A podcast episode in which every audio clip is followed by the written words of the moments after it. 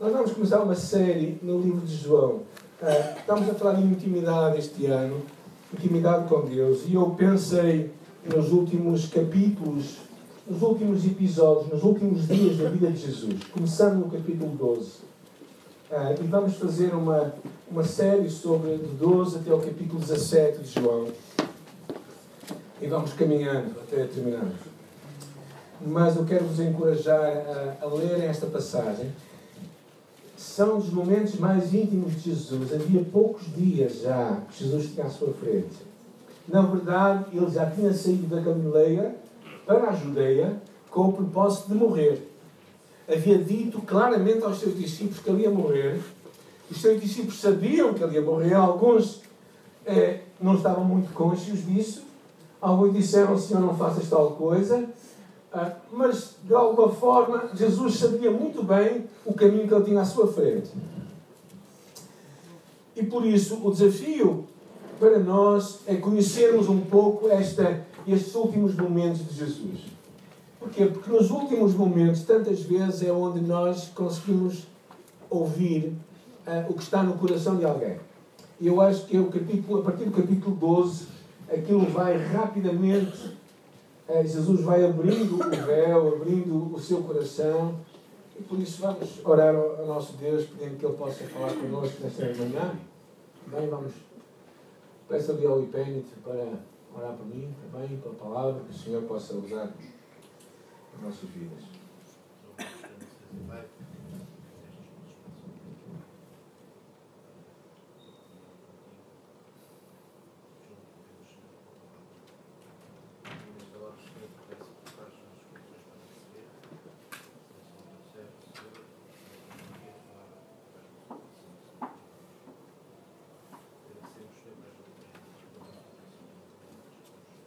Amém. Amém. Alguns têm fazer pela fé, não conseguiram ouvir, mas Deus ouviu. As orações são para Ele. É bom quando nós também as escutamos, mas pronto. Obrigado, Zé. E uh, nós, na verdade, este é um momento interessante. Vamos fazer a leitura juntos. Vamos ficar em pé? Bem? Fazer a leitura aqui. Esta é boa nova para todos. Boa vida para todos. Vamos ver juntos. Foi, pois, Jesus, seis dias antes da Páscoa, a Betânia, onde estava Lázaro, o que falecera, e a quem ressuscitaram dos mortos. Fizeram depois ali uma ceia, e Marta servia, e Lázaro era um dos que estavam à mesa com ele. Então Maria, tomando uma libra de moento de nardo de muito preço, ungiu os pés de Jesus e enxugou-lhe os pés com os seus cabelos, e encheu-se a casa do cheiro de um. Então um dos seus discípulos, Judas Iscariotes, filho de Simão, o que havia de disse, porque não se vendeu este unguento por trezentos dinheiros e não se deu aos pobres? Ora, ele disse isso não pelo cuidado que tivesse dos pobres, mas porque era ladrão e tinha a bolsa e tirava o que ali se lançava. E disse, pois, Jesus, deixai para o dia da minha sepultura guardou isto, porque os pobres sempre os tens convosco, mas a mim nem sempre me tens. E muita gente dos judeus soube que estava ali e foram, não só por causa de Jesus, mas também para ver Lázaro, a quem ressuscitara dos mortos. E os principais sacerdotes tomaram deliberação para matar também a Lázaro, porque muitos judeus, por causa dele, iam e criam em Jesus. Amém. Podem sentar, irmãos. Amigos que nos visível também. Este, este episódio é interessante. Nós, quando lemos uma passagem dos Evangelhos, fazemos, vemos a harmonia com o resto dos Evangelhos. Ou seja, pegar nos quatro evangelhos e ver onde é que a história está contada. E vamos descobrir algumas coisas. É um exercício interessante. Descobre-se mais isto no, nos sinóticos, que são os três primeiros, que têm, que têm uma síntese da vida de Jesus. E que, por isso, ao ler, conseguimos perceber a dinâmica que existe. O livro de João é um bocadinho à parte, mas conta alguns episódios, e este é um deles que é relatado no livro de Mateus e no livro de Marcos. Mateus 26 e Marcos 14.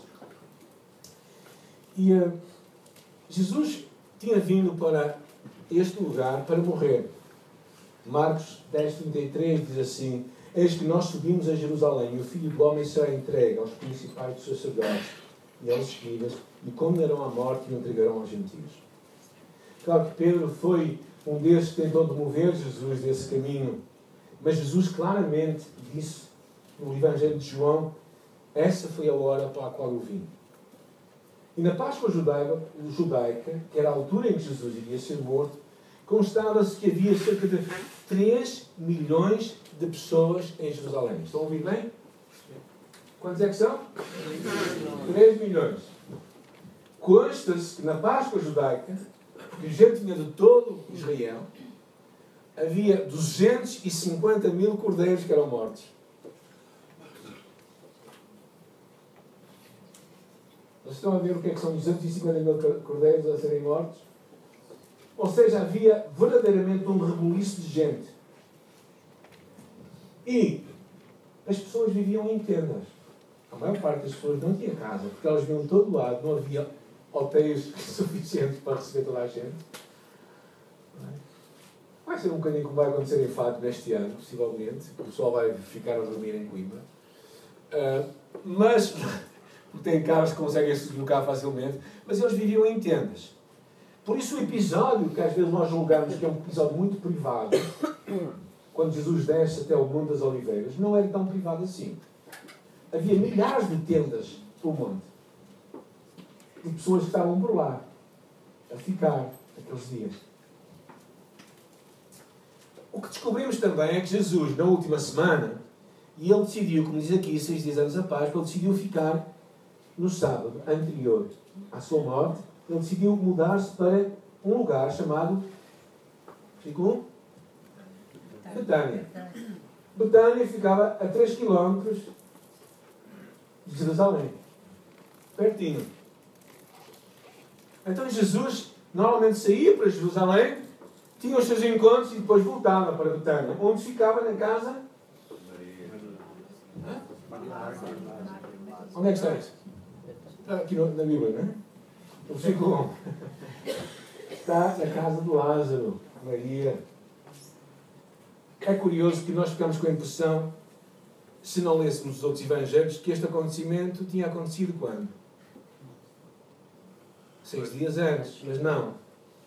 Quando vamos ler o Evangelho de Mateus, o Evangelho de Marcos, descobrimos que isto aconteceu na terça-feira à noite, dois dias antes da Páscoa. Porque se vocês repararem, aqui um o episódio é como que cortado, só diz que ele foi para, para a casa deles e depois a seguir já diz que deram-lhe uma ceia. Mas quem deu a ceia nem foi Lázaro e Maria. Quando vamos ler os outros evangelhos, descobrimos que foi um outro homem chamado Simão. Simão leproso. Simão havia sido curado por Jesus, muito possivelmente, e decidiu oferecer um banquete. Claro que Lázaro era a figura do momento. Porquê? Por pouco tempo antes, Jesus tinha ressuscitado. Era a figura do momento para a coisa boa e para a coisa má. Porque também havia uma série de gente que queria tirar a tosse, não é? Literalmente. Uh, e descobrimos isso por esta história até aqui no final do capítulo 11.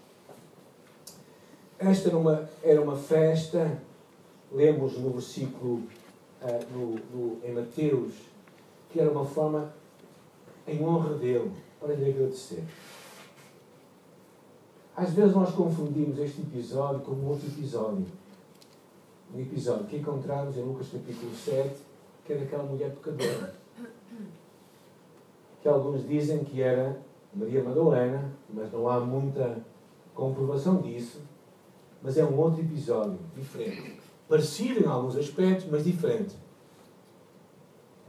E por isso vamos nos concentrar aqui, depois de toda esta volta, só para nos situarmos, vamos nos concentrar aqui neste texto. E vamos conhecer os personagens desta história. Descobrimos aqui claramente que deram-lhe uma ceia e no, no livro de Mateus, Marcos, capítulo 14, descobrimos que quem foi o anfitrião daquela ceia, era o tal Simão leproso. Alguém que possivelmente havia sido curado por Jesus e queria demonstrar a sua gratidão a ele. Nesta história também encontramos alguns amigos de Jesus, nesta história, que estavam com ele à mesa, ou seja, e destaca-se entre eles quem? Quem é que se destaca entre os amigos de Jesus? Quem? Judas. Judas. Ah, eu não queria falar dele ainda, mas pronto. Mas Judas também se destaca, mas há também Lázaro, é? Lázaro, Maria Marta, e claro, Judas também se destaca, aqueles estavam perto deles. E há particularmente esta mulher, é? esta mulher que descobrimos, Maria, versículo 3, tomando uma libra de bálsamo de nardo puro. Maria, irmã de Marta e de Lázaro, quem Jesus tinha ressuscitado pouco tempo anteriormente, movida por uma profunda devoção por Jesus. Um profundo amor, interesse por Jesus, sem fazer custos a quanto custa amar alguém. Faz lembrar um pouco, uma nada altura em que havia uma equipa que queria fazer uma, um filme sobre a vida do grande médico David Livingstone e missionário. E quando eles estavam a preparar o, a história deste homem, ficaram um pouco sem saber o que é que levaria um médico proeminente, um homem com muitos recursos e conhecimentos, dirigir-se para a África. O que é que moveria, moveria alguém? E uh, no final da, da sua pesquisa, falaram com uma missão procurando ter uma resposta a esse pormenor falaram com uma, uma junta missionária em Nova York. E a resposta que lhe deram foi estas: o que o moveu, o que o inspirou, mantendo-se sempre fiel à sua missão, foi o amor de Cristo. Tem que ser o amor a Cristo e de Cristo que nos tem que mover. Tem que ser Cristo o início de todas as coisas. E Maria tinha este amor, esta devoção real. E depois encontramos aqui esta esta despreocupação dela por as tradições, por que é que os outros haveriam de pensar. Ela diz aqui que tomou aquela, aquela libra, possivelmente 350 gramas, cerca de um litro, daquele nardo puro. Ah, alguns pormenores só que eu acho interessantes, que às vezes nós cá não sabemos. Este vaso de alabastro era, era era, uma, um, era produzido como uma pedra frágil, transparente, que poderia ser muito parecido com o vidro. E quando ele era pequeno, então quando ele se abria, ele tinha que se partir mesmo. Então, e o que descobrimos é que ela levava nardo. Nardo era, uma, era um óleo, uma, um unguento, vindo do norte da Índia e era muito precioso. Não é? Vemos aqui o valor daquilo, era cerca de 300 denários ou 300 dias de trabalho. Sabes quando são 300 dias de trabalho? Faz as contas a quanto ganhas por mês e multiplica por 10. E vais ficar assustado com o que aquela mulher derramou ali. Foi isso que ela fez. Se ganhas mil euros, são só 10 mil euros nardo. E ela fez isso porque amava. Partiu. Partiu sem poder guardar mais, sem poder reutilizar. Deu tudo. Porque para ela Jesus merecia o melhor. Verdadeiramente merecia tudo. Esta entrega revela que o verdadeiro amor jamais está fazendo contas ao custo. Intimidade com Jesus pode custar muito, mas estar perto dele, estar em comunhão com ele, é a coisa mais valiosa que tu e eu podemos fazer na vida. Sabes porquê? Porque tudo em que tu investes a tua vida vai rapidamente passar. Mas as coisas, quando tu investes em algo com Deus, isso vai durar para sempre. E é isto que esta mulher compreendeu. Que não havia, não havia custos para que o seu amor fosse derramado plenamente em Jesus. Aquela, quando ela fez isso, o que aconteceu? Versículo 3, a parte final.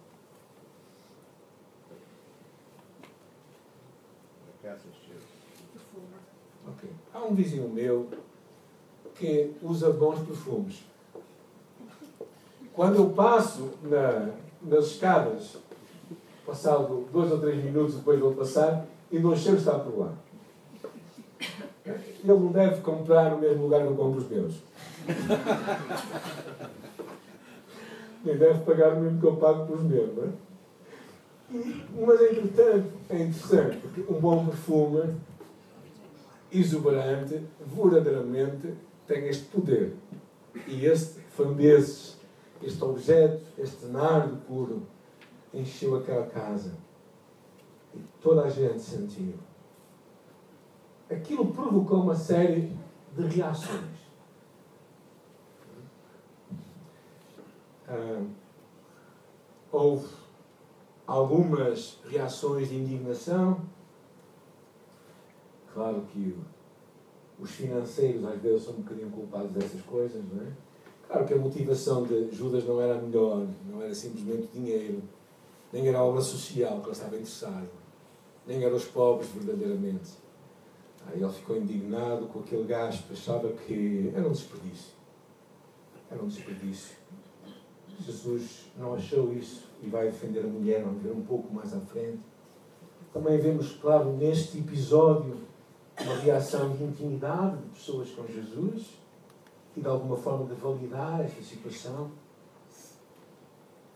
E, claro, neste episódio também encontramos o versículo 9 até o versículo 11 o quê? Uma numerosa multidão estava ali por cosquice estava para ali para ver o que é que se havia de passar. Era aquele tipo de pessoa que é sempre saber as coisas novas, não é? Para contar aos outros, não é? Para ver o que é que se passa. As motivações não eram necessariamente as melhores, mas havia ali pessoas, gente sincera mesmo. Havia ali gente que estava por estar. Quando esta mulher é verdadeiramente é, é, tida e é, de alguma forma, aquilo vem ao de cima, aquela crítica forte, lemos no versículo 7, Jesus, entretanto, disse: Deixai-a, que ela guarde isto para o dia em que me embalsamarem.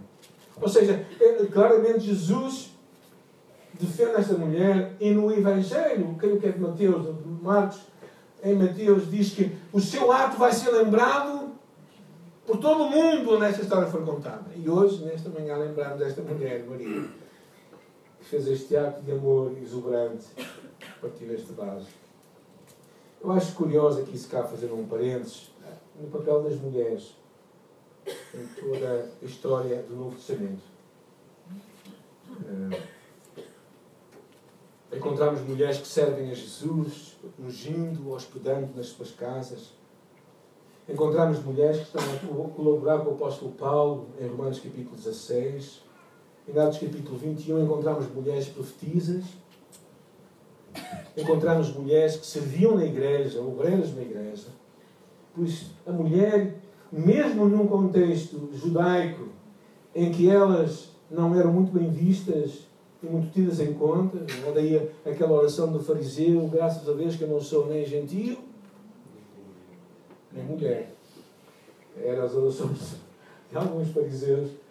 Mesmo assim, Jesus quebra já desde aqui um paradigma, incorporando-as no seu ministério e o próprio apóstolo Paulo, que muita gente chama de machista, é porque não sabe ler a Escritura.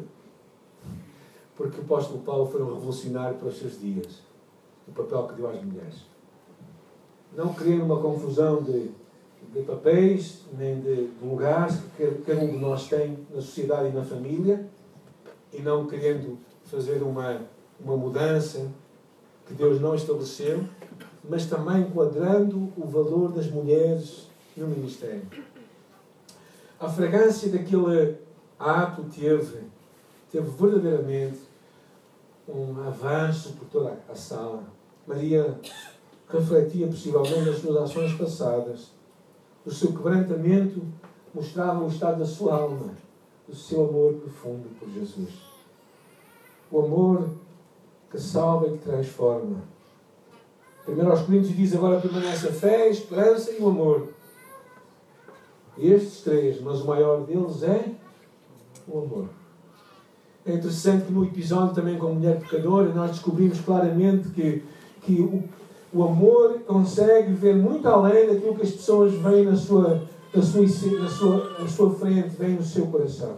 A quarta-feira à noite tivemos aqui um momento de muita santidade, eu acho, no que nós ouvimos por parte do, do, dos missionários que aqui estiveram. E particularmente, pronto, não é por ser homem, mas o testemunho do, do David tocou muito na minha vida. Quando ele falava acerca de, do seu do trabalho que eles começaram a, a ter como prostitutas na Áustria, e quando ele estava a contar acerca de quando ele passou por aquelas mulheres, e Deus falou à sua vida e disse assim: aquelas mulheres têm um nome, têm uma história, têm uma família. E, e é isso que Jesus faz questão de mostrar. Mesmo com o maior pecador, como Zaqueu, mesmo com qualquer pessoa que a sociedade apunha para a margem, Jesus gostava de mostrar a dignidade do ser humano e como cada um era valioso e importante. A dignidade do ser humano não, não vem da sua, da sua performance, da, sua, da forma dele ser bem sucedido ou mal sucedido, da forma dele se portar bem ou se portar mal, mas a, sua, a essência da sua identidade é o facto de ele ser feito à imagem de Deus. E todo ser humano é. Mesmo aqueles que nós questionamos algumas motivações e até ficamos assustados com a forma deles agirem. Mas no fundo e lá na essência, todos nós somos criados à imagem de Deus. E isso é que nos dá a dignidade em primeiro lugar. E Jesus conseguiu ver isso. Jesus conseguia amar claramente isto. Porquê é que eu trouxe isto e quis começar aqui no capítulo 12, esta série? Porque esta série começa com uma coisa que é partir o vaso. E isto é, para mim é muito significativo. Partir o vaso é, significa muitas coisas, mas eu acho que uma delas é verdadeiramente o facto de que tu e eu precisamos de deixar que o que está dentro de nós, a nova criatura que Deus tem dentro de nós, possa vir ao de cima.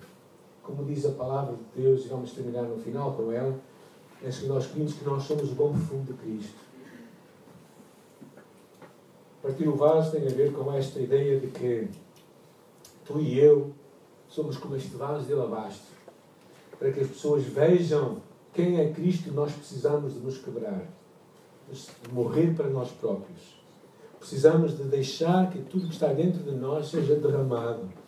Precisamos de nos gastar para mostrar Cristo em nós. Precisamos estar dispostos a dar verdadeiramente de nós próprios para poder viver o que Deus tem para nós.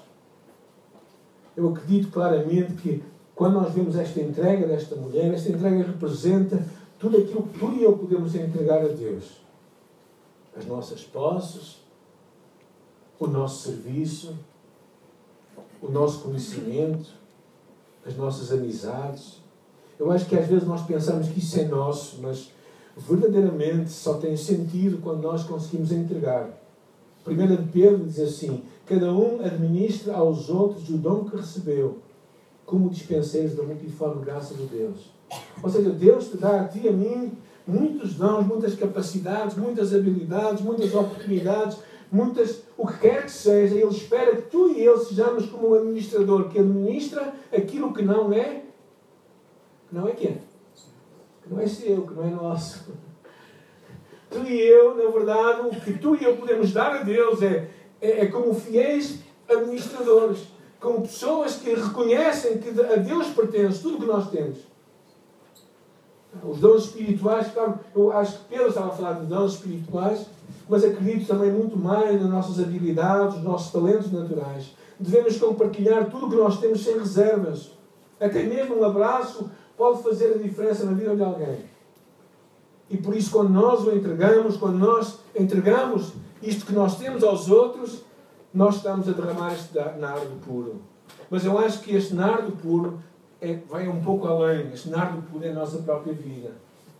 Como Romanos diz, rogo-vos, pois, irmãos, pelas compaixões de Deus que apresenteis o vosso corpo tudo que vocês têm. Por isso é que, se calhar, no meu coração, uma das coisas que eu mais gostaria era que até ao meu último momento de vida eu pudesse servir a Deus. Seja fazendo o que for. Até ao último respiro. Porque se Deus nos dá vida e esperança, é Ele que nos dá. Claro que à minha memória vem, vem tantas imagens, não é? A última, aquele filme O Silêncio, aqueles missionários jesuítas que vão para o Japão, aqueles japoneses que decidem morrer por amor de Cristo, aquelas pessoas que decidem se entregar plenamente. Em memória do fundador da UEC, que morreu como um louco lá no meio da, da África e o contraste num livro que eu tenho muito bonito, muito interessante sobre o palácio em que ele foi criado em Inglaterra e a cabana na qual ele morreu. Em memória histórias de pessoas que saíam de Inglaterra com caixões porque sabiam que iam morrer em África, quase de certeza. Relatórios das primeiras viagens missionárias contam que dos 30 e poucos que tinham viajado, somente uns três ou cinco, uma coisa assim, não mais que isso, eu me lembro, ao final de um ano estavam vivos. Eu vou para, eu vou daqui a duas semanas até a Guiné-Bissau. Já fiz vacinas, vou tomar comprimidos, vou fazer o que tenho que fazer. E pronto, não tenho, não tenho receio, na verdade. A minha esposa ainda não quer ficar viúva, é? uh, e eu também não quero, não quero deixar de ser avô o marido. E, uh, e na verdade, mas, mas os riscos são muito mais pequenos.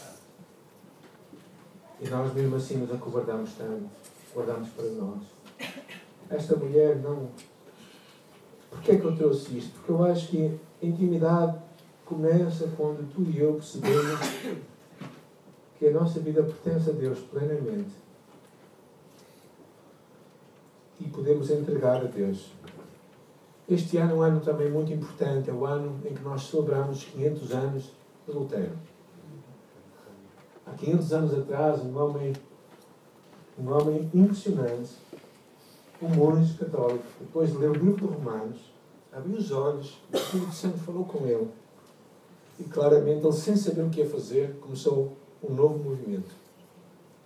Ele nunca pensou que as suas repercussões do seu ato numa Alemanha distante naquela altura, conseguisse influenciar todo mundo. Mas conseguiu. E quando consta-se que quando ele estava a se aproximar daquela porta, na qual ele ia entrar num tribunal, aquele tribunal que marcaria a mudança, ele encontrou-se com outro homem chamado George, um velho e corajoso general que conduzia os seus exércitos contra os exércitos franceses. Este homem, este velho general, olhar para Lutero passar, deu-lhe uma, palma, uma palmada no ombro e lhe diz assim: Pobre monge, vais agora tomar mais nobre posição do que eu ou qualquer outro capitão já tomou, na mais sangrenta das batalhas. Mas se a tua causa é justa e estás certo disso, vai em nome de Deus e não temas. Deus não te abandonará. E este homem, Lutero foi, sem saber o que ia acontecer. E Deus, por ele, começou um novo movimento, porque ele partiu o vaso.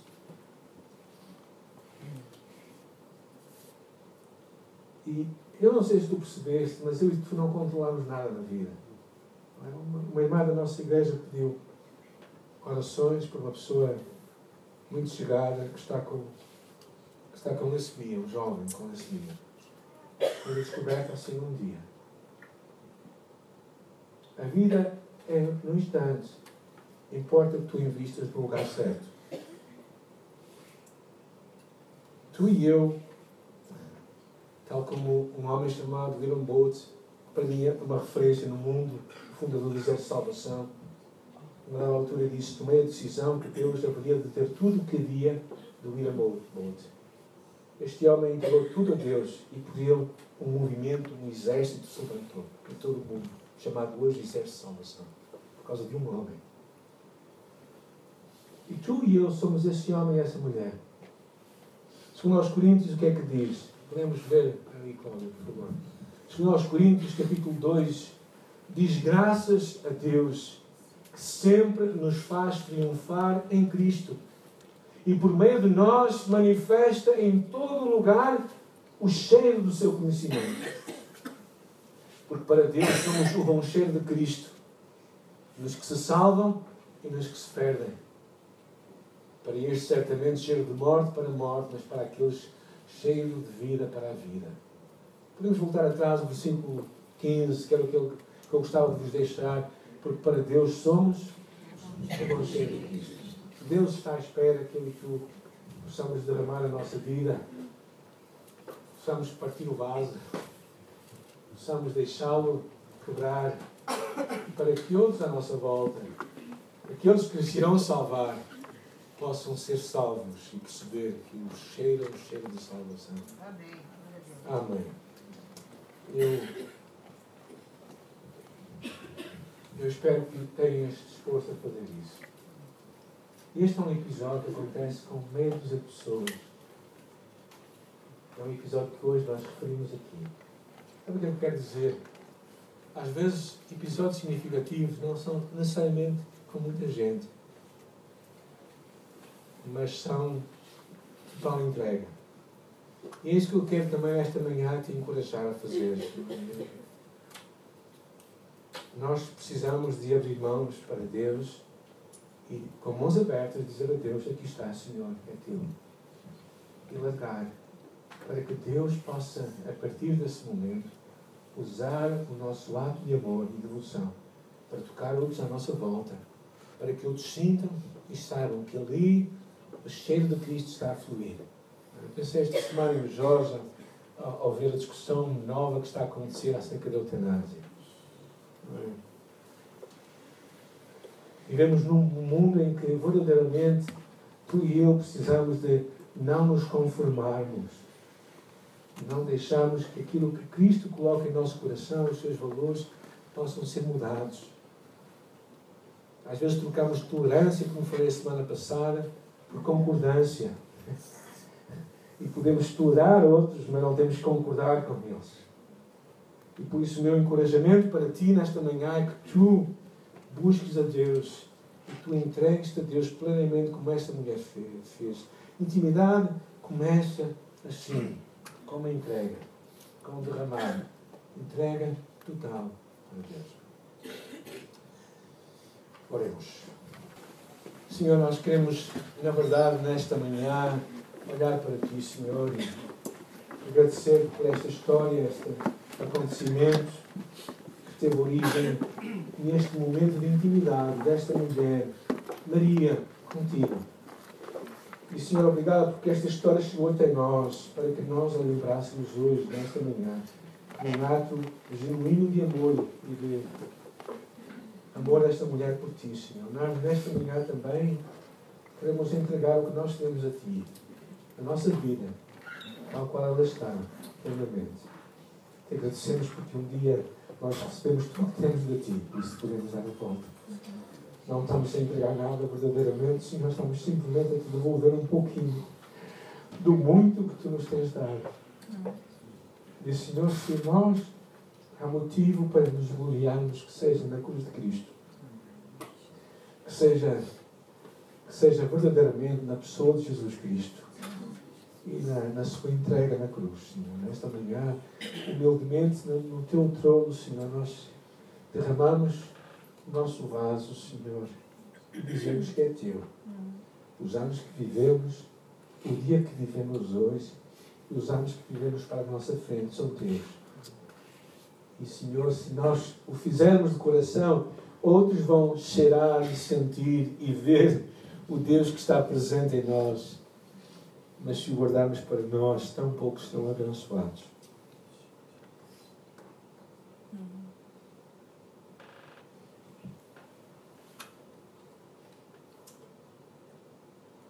Nesta manhã, Deus te convida a entregar-te, a desejar estar íntimo de Jesus, chegar perto dele.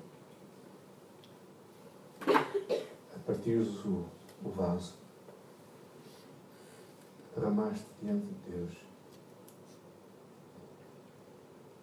e a compreender que a tua vida, o que tu tens e que eu tenho, é dele e para ele e por ele.